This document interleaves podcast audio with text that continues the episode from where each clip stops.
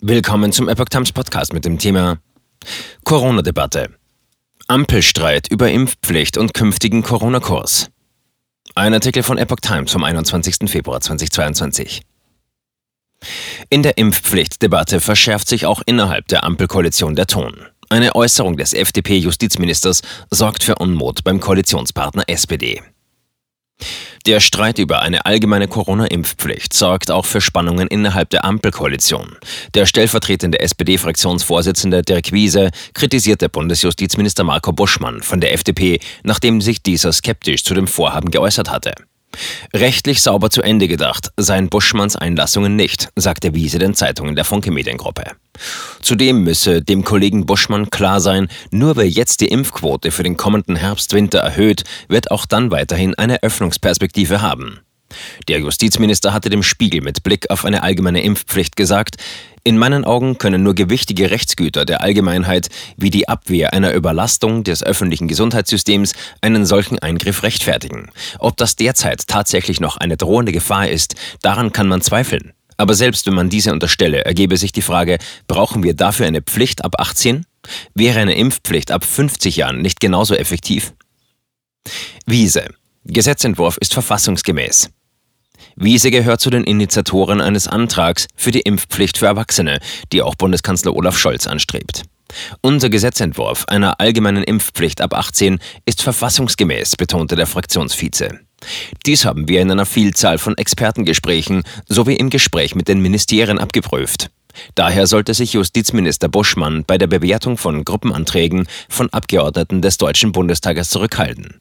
Sie scheinen auch eher dem FDP-internen Diskurs mit Wolfgang Kubicki geschuldet zu sein. Derzeit gibt es mehrere Anträge im Bundestag zum Thema Impfpflicht. Eine Mehrheit für einen davon zeichnet sich aber noch nicht ab. Die Ampelkoalition hat vereinbart, dass die Abgeordneten in freier Abstimmung ohne übliche Fraktionsvorgaben beraten und entscheiden sollen. Der FDP-Vize Kubicki lehnt eine Impfpflicht ab und zeigte sich nun im Gespräch mit dem ARD Hauptstadtstudio überzeugt. Die Impfpflicht ab 18 Jahren ist tot. Er sei überzeugt, dass es keine Mehrheit im Deutschen Bundestag im April geben werde für eine Impfpflicht, in welcher Form auch immer. Klärungsbedarf in der Koalition gibt es weiter bei der Frage des künftigen Corona-Kurses nach den anstehenden Lockerungen. Der grünen Gesundheitsexperte Jano Stamen forderte erneut, den Ländern die Rechtsgrundlage für einen flexiblen Maßnahmenkatalog als Notfallkoffer für den Frühling an die Hand zu geben. Für eine Verschlechterung der Lage müssen wir vor Ort Nachsorge treffen, sagte er dem Redaktionsnetzwerk Deutschland. Dürr, Grundrechtseingriffe auf Vorrat. FDP-Fraktionschef Christian Dürr lehnte ähnliche Forderungen aus den Reihen der Länder hingegen erneut ab. Die FDP sei durchaus offen für einen Grundschutz, beispielsweise für Alten- und Pflegeeinrichtungen, sagte er in der ZDF-Sendung Berlin direkt. Ich habe nur bei manchen CDU- und CSU-Ministerpräsidenten das Gefühl, dass sie den sogenannten Basisschutz durch die Hintertür in Wahrheit mit starken Corona-Schutzmaßnahmen erneut verbinden wollen. Er argumentiert, bei neuen Entwicklungen sei der Bundestag schnell handlungsfähig und ist gegen Grundrechtseingriffe auf Vorrat. Freiheitseinschränkungen sind nur so lange gerechtfertigt, wie sie wirklich notwendig sind, betonte FDP-Chef Christian Lindner in der ARD-Sendung Bericht aus Berlin. Man werde gemeinsam genau beraten, was ist noch erforderlich, was ist nicht erforderlich. Bund und Länder hatten sich darauf verständigt, dass die allermeisten Corona-Einschränkungen bis 20. März fallen sollen. Kanzler Scholz und die Länderregierungschefs hatten sich aber für niedrigschwellige Basisschutzmaßnahmen über das Datum hinaus ausgesprochen. Was diese umfassen sollen, wird zurzeit diskutiert. Auf dem Tisch liegt etwa eine Fortsetzung der Maskenpflicht im Handel sowie in Bus und Bahn.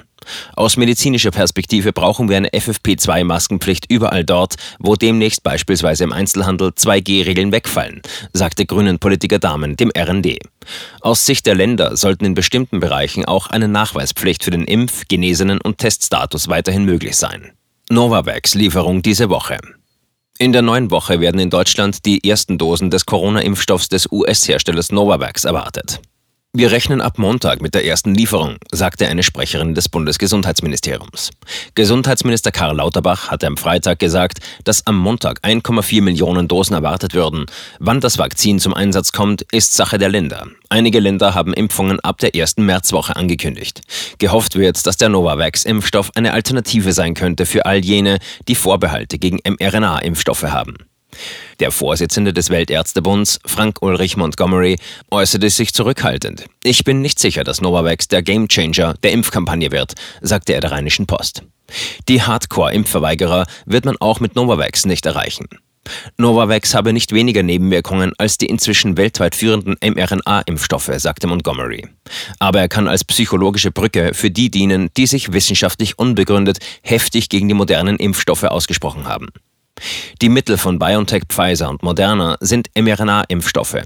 Das hat manche misstrauisch gemacht, denn vor Corona gab es noch keine zugelassenen mRNA-Impfstoffe. Der Novavax-Impfstoff basiert hingegen auf einem klassischeren Verfahren.